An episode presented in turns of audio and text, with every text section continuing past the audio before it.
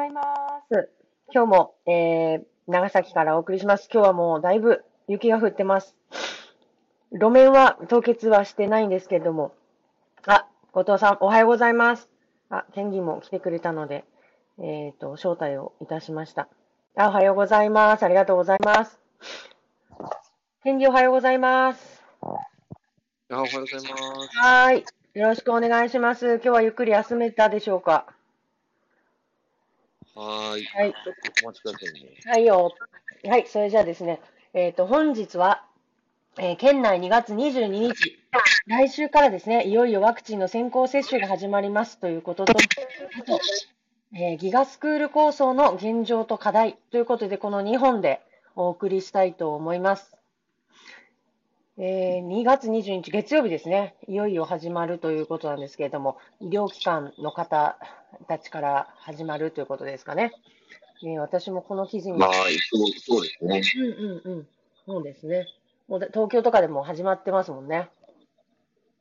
昨日から、あの、結構、あの、ニュースでもずっと言ってましたよね。そうですね。あの、刺されてるメガネの人の写真がいろんなとこで見ましたね。一躍有名人ですよ、あの人。はい。えー、何個か感じた。はいはいはい。ほう。なるほど。あの、そちらが終わるまでちょっと一つ、すいません、長崎新聞から、刺身シティで観光活性化、長崎の魚の魅力発信 PR 事業に最大50万円補助も。えー、市が新しく観光活性化策として、刺身シティっていうキャッチコピーを掲げて、あの、始めるそうです。ああ、それ知らないですね。えー、で、昨日長崎新聞です？そうです、そうです。ええー。うん、昨日、なんか、えっ、ー、と、昨日のニュースなんですけど、で昨日私が、あの、お魚サブスクをやってる方にですね、あの、はい、お電話をしたら、あの、加工品として、まあ、刺身をやっぱりお届けしてるって言ってたんですよ。はいはいはいはい。だから、あなるほど、刺身シティとしていろんな種類の刺身でやっていくっていうコンセプトにしたんだなと。まあ、それは、そしたら、まあね、魚種も絞らなくていいですしね。はいはいはい、はい、いいのかもしれないですね。なるほど。あ、先生終わりましたか？はい、終わりました。はい、お願いします。えっと、じゃあ、まずは、えっと、一つの記事から、えっと、ワクチン接種ですね。で、まあ、先ほど、あの、メガネかけてる方々と、はい、えこの方は国立病院機構東京医療センターの荒木和弘委員長ですね。へえ、あの方、そうなんですか。はい、この方から打ち始めたということです。まあ結構最初はなんかあのね、多分結構怖いんだろうなと思って、そんな痛くなかったとおっしゃってましたよね。まあこの方かな、誰かなちょっとわからないですけどね。で、あの、まあ、県内においては、22日ですね。22日なんで、来週になるのかな。来週の頭ぐらいだと思うんですけど、多分そこぐらいから、こう、開始ということです。で、えっ、ー、と、昨日、おとといの夜の、えっ、ー、と、私もツイートしたんですけれども、はい、えー、長崎医療センター、大村市。ああ、はい、大きなところですね。はい。諫早総合病院諫早市、長崎労災病院佐世保市の医療従事者の方々、うん、えー、まあ、それぞれですね、えっと、300、600、200と、えー、いうような形で、はい、各病院ごとに、えーと、決められると、決められているということのようです。はい、ただなんか、あのまあ、この方々もですね、実際はおそらく、あのー接種しますかと聞いて、うん、えっ、ー、と、全員が全員、あの、うん、要は、あの、しますとは言ってないようで、はい。でその中で、多分この人、先ほど申し上げた人数が、接種対象になってるんじゃないかなというように思えますね。はい。うん。なるほど。で、その、はいはい。で、その先行接種の後に、はい。えー、っと、まあ、あとは、えー、まあ、県内のですね、医師や看護師の方々、はい、えっ、と、5万8740人と、うん。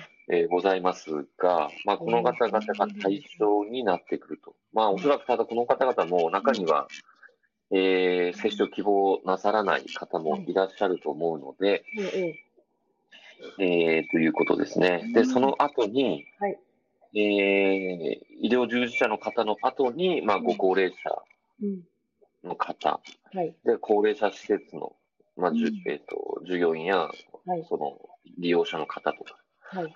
というような形で広がっていくと。で、うん我々のような、あの、まあ、一般はい。市民、県民はですね、はい。まあ、おそらく夏ぐらいかなということで、ちょっと見てますね。はい。で、あの、まあ、県民の皆さんも、この辺のワクチンの情報とか、あと接種順位とかですね、あと、まあ、その後のワクチン接種した後の副作用がもしあったらどうかとか、はいまあ、その辺のことがすごく多分これから、えっと気になってくると思います。はい。なので、えっと、まあ、来週からですね、2月長崎県議会が始まります。はい。でそこで、まあ、こういったところもですね、中心に議論をしていくと。うんうんで私自身も文教構成委員会というところにはい。なりますので、まあ、うんここが医療やうん。学校をですね、教育ですね、はい。まあ、所管する委員会ですので、はい。えーまあ、皆さんのですね、関心があることをしっかりと、えーその委員会の場で、えー確認をして、はい。えーまあ、新聞の記事に載ったりとか、まあ、皆さんにですね、SNS で報告をするなどして、えー県民の皆さんの不安を、ご不安をですね、はい。まあ、一つでも解消していきたいうん。ということで考えています。はい。なるほど。はい頑張ってください。なんはか完全に、完全に一言ですね、い。いやいや、なんか今ちょっと違うあの記事とか読んじゃってて。いやいや、いやいや、新型コロナのね、あの予算案の、あの、今回の県議会の、はいえっと、コロナ対策に406億円と、ははーと思いながら、こう、何に振り分けるのかなと思いながら聞いてたものですからね。はい。あ、そこ、これはですね、また別の日に話します。ああ、すいません、分かってます。そうなんです。すすいません。は頑張ってください。い。頑張あの。はい、後藤さんは私の同級生でですね、僕がご紹介しようと思ったんです。はい、頑張ります。野田さん、ありがとうございます。あの、エールを送っていただきまして、はい。そうですね、なるほど。2回、二回頑張ってください。言言っていただきましはい。た。で、続いて、はい。いいですか？はい、ギガスクール構想。データギガスクール構想、はい。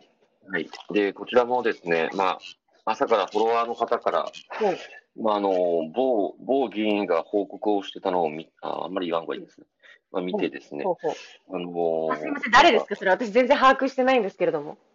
いや、それは言えないですよ、もちろん。名前なんか出せないので。何を言ってるんですか、あ、某議員ですか？もう後でじゃあググります。はい、わかりましいやいや、そう。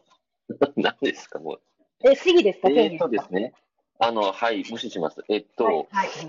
あのーまあ、要はですね、はいそのタブレットの配布が、うんその県はちょっと遅いんじゃないのっていうご指摘いただいてて、はい。で、この辺ちょっとですね、もうはっきり言わないといけないかなって私もちょっと思ってて、はい。こうギガスクール構想って、皆さん、あの、遠隔授業をするためにうん。配ってんだろうと。うん。で、実際、はい。あの、まあ、ちょうど、まあ、えっと、昨年の6月議会で、まあ、コロナの第一波の後に私もだいぶですね、県の教育長、池松教育長と、はい。かなり10分ぐらい、もうあの、アドリブでやり合ったんですけれども、はいいけてる池松教育長ですね。そうです、そうです、県の、県、誰か気になる、点点点、誰ですか？いやいや、そういうことじゃなくてですうんうんね、。私あのも後で、ニャゴさん後で調べましょう。はい。はいはい、話し変えないでくださいね。はい。はい。で、えっと、うん。で、まあタブレット配ってるが遅いと。はい。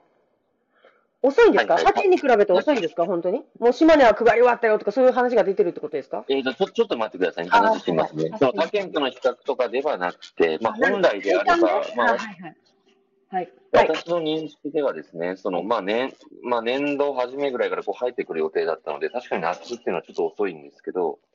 まあ、そもそも、そのタブレットって遠隔授業をする、違う違う、オンライン授業をやるためにうん。あるんじゃないのっていうに、皆さん認識ですよね、多分、ほとんどの方。うーん。で、もともとギガスクールって、まあ、こんなコロナの前からギガスクールって言われてました、ええちょうど。コロナ、うん、これは本当の話です。で、はいそれで、まあ、一人一台端末を目指すというのがギガスクールなんですけれそう。ども、2年以内にっていうことだったんですよ、あの頃は。コロナがない時は。ちょちょうんちょっと待ってくださいね。はいはい説明しますね。はいで、2年以内じゃないです。5年ぐらいかけてまあ、一人一台端末を実施すると言ってたのを、それを、あの、まあ前まあ、最短1年から2年ぐらいで前倒しするとうんいうことで、で、そもそもその一人一台っていうのは、別にその、オンライン授業を休校になってもオンライン授業をするためのものではないんですね。で、それをまあ前倒ししてやると。で、そうする中でもし仮に休校になったとしても、はい。えっと、例えばそれを持ち帰ることで、うんオンライン授業はできるということなんですよ。でそこは私としては異論はなくて、うん。ただ、その、まあ、やっぱり早く配って、その、もしも休校になった時に、はい。まあ、対応できるようにすべきだということは言い続けたんですけれども、ええまあ、ただ現状ですね、ちょっと冷静に見た時に、うん。おそらくそのもう国がうん。休校措置まで取ることって多分ないです。なさそうですね、こんな感じだとですねう。ん。うん。まあ、そこからちょっとなんでなんだって、始めたらちょっと議論がまたちょっと、うん。またあれなんですけれども、うーん、ということで、まあ、いや、もちろん早く配らないといけないし、もし仮に何かあったときにオンライン授業ができるように休校措置をして、っていうことは、あの、まあ、大事ではあるんですが、あの、決してそこから逃げてるということではなくて、うん。えー、まあ、今、端末が配られるんで、じゃあそこから次どうやってそれを活用していくのとうんいうような話の方が、今は先かなとは思いますので。うん、これめちゃくちゃ学校側の準備の問題でもあるじゃないですかね。あの、規模によってもうんなかなか取り掛かりに、その、機動力変わってきますしね。だから並行してやっていかなきゃいけないことですよね。その、端末の準備は準備だし。そう、うん学校側側の、そう、配信する準備って結構手間取るんだなっていうのがすごいよくわかり、よ分かってきてきましたもんね。ああ、そうそうそう。実際結構いろいろな学校を回ってみるとですそうね、そうそうですよ。あの、まあ、すごく大大変ですよね。それをこう、もういろんな方々、先生方のね、うん、うん。我々結構先先進的な事例というか、あの。長崎市内でもかなり先に取り、先に行ってるところ、いまあ、お。邪魔してですね、いろいろお話をした。うん。で、長大なのは、あの方ですよ。情報データ科学部の瀬戸田瀬戸崎准教あ授。あ、はいはい、まあのりお先生ですね。はい。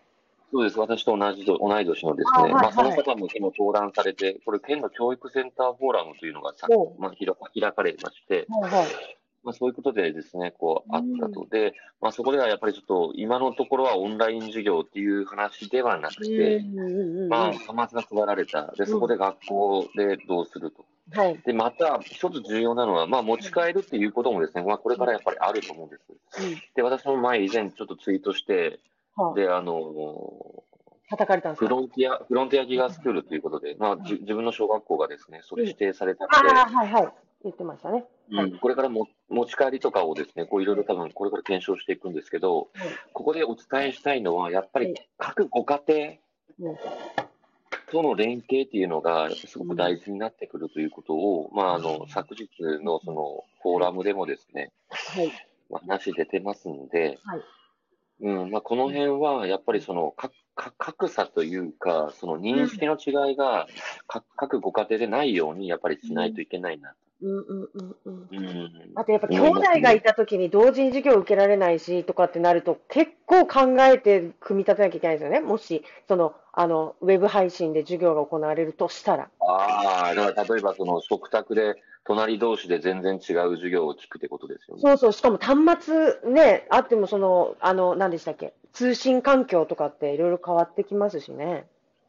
うん、そうそうそうそう。まあ通信環境っていうのはですね、ちょっと気になりますよね。その、うんおそらく、おそらくというか、その Wi-Fi の通信量まで見てないので、うん。うん、その辺の課題っていうのはちょっとやっぱ出てきますよね。そうですよね。あと、働いてるご家庭だと無理ですよね、それって。あ、今。言われて、山田さん言われてるのはオンライン授業の話してます。あ、そうそうです、そうです。うん今はちょっとオンライン授業の、オンライン授業の話すねして、うんそうです、そうです。あ、じゃあ、すいません。ギガスクールっていうのは要するに、あの、タブレットを持ち帰って、家での家庭学習とか、その、プログラミングとか、そういった形で、その、ぶ手厚くしていくよっていう、もともとの考えだったんですよね。はい。はい。まあそれを、要するに、そのコロナにかけて、えっと、遠隔でできないかっていうことで、今話がなってるので、混ざってしまうってことですよね。うん、だから、その最初の時点でそこを混ざらないよううんにして、まあちょっと今は、そのオンライン授業をっていう前提では、多分そんなに議論はうん。されてない気がします。で、そこは改めて、まあ、この議会でも確認はします。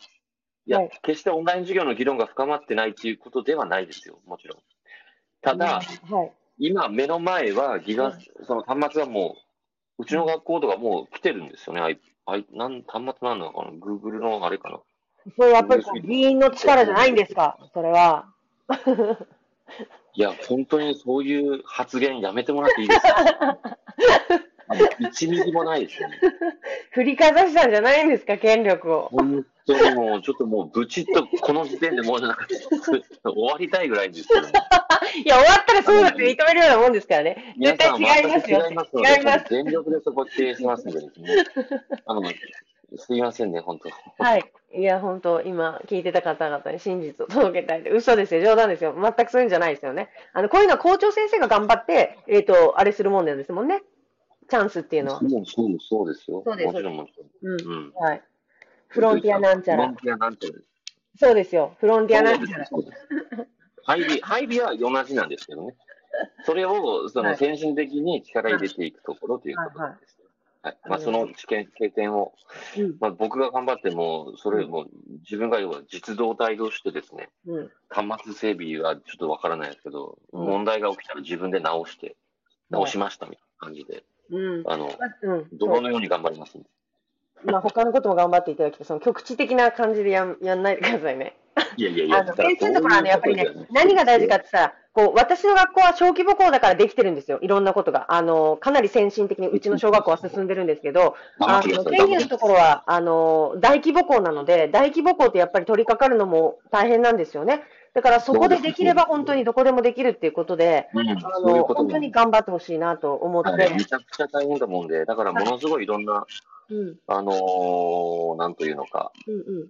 問題がですね、めちゃくちゃ起きると思うんです。そうですね。だからそれを先に問題を掴んで、うん、で、まあ、行政、期待します、頑張ってください、ありがとうございます、頑張ります。まあ、あの、行政に展開するなりしてですね、まあ、自分なりに動けるところ、うん。で、多分見えないところ、現場しか見えないところがあると思うんで、ですね。自分が現場で見つけてきて、その問題を行政の、で、まあ、要は一番上でこう解決すると。で、お前ら何も分かっとらんな、みたいな感じで、ちょっと行きたいなと思ってます。えー超うざい議員じゃないですか、それ。うざいですね。いや、かなり立ち悪いと思いますね。いや、まあでも先生たちの負担がないようにっていうのも何よりも一番大事にしながら、あの、やっていただきたいなと思います。ええもちろんそこはうまくやいや、もう本当です。はい。まあまあ、まあ、手伝っていただける方がいまいらっしゃるんですええね。ええすみません、ちょっとだらだらだら話しました。頑張ります。はい。まあ、今日はなんか頑張るっていうのがなんか、はい、キーワードでした。はい。まあ、今日は同級生もですね、こう聞いていただいたりして、ありがとうございました、本当。皆さんあ。ありがとうございました。そしたら、えっ、と、また、今日、今日もですね、全員協議会の方で、えっ、と、特別委員会を決めるというこっていうか、とで、雪ですよ、雪、雪、雪。皆さん大丈夫ですか？雪。大丈夫ですよ。大丈夫です。もうちょっと高台にあ、高台にあるんで、ちょっとこれ、今からどうしようかなってしまいますね。大丈夫ですか？あの、行けそうですか？議会の方には。うん、ちょっと頑張って今から行きますね。そうで、そうですよ。ちょっと私も今から頑張らないといけないんですけはい。というわけど。はで、い、寒いです。ね。寒い。子供帰ってこれるかうそうですん、いや。本当ですね。ちょっとやむといいんですけれども。うん。はい。というわけで、長崎の未来を決める全協議会頑張ってください。はい、頑張ります。はい。じゃあ、明日、その、えっ、と、今日までなんですよね。はい、皆様、仕事、はい気をつけて。はい。はい。じゃあ、明日その報告を、あの、楽しみにしております。うん全員教育、全員教育会の報告をして。え、なんかほらほら、あの、まあ特別委員会何になったとかそういう話ですよね。ああ、はい、はい、はい、はい。うんはい、はいわかりました。はい、というわけです。ははい。ありがとうございました。はい。また明日よろしくお願いします。ははい。失礼いたします。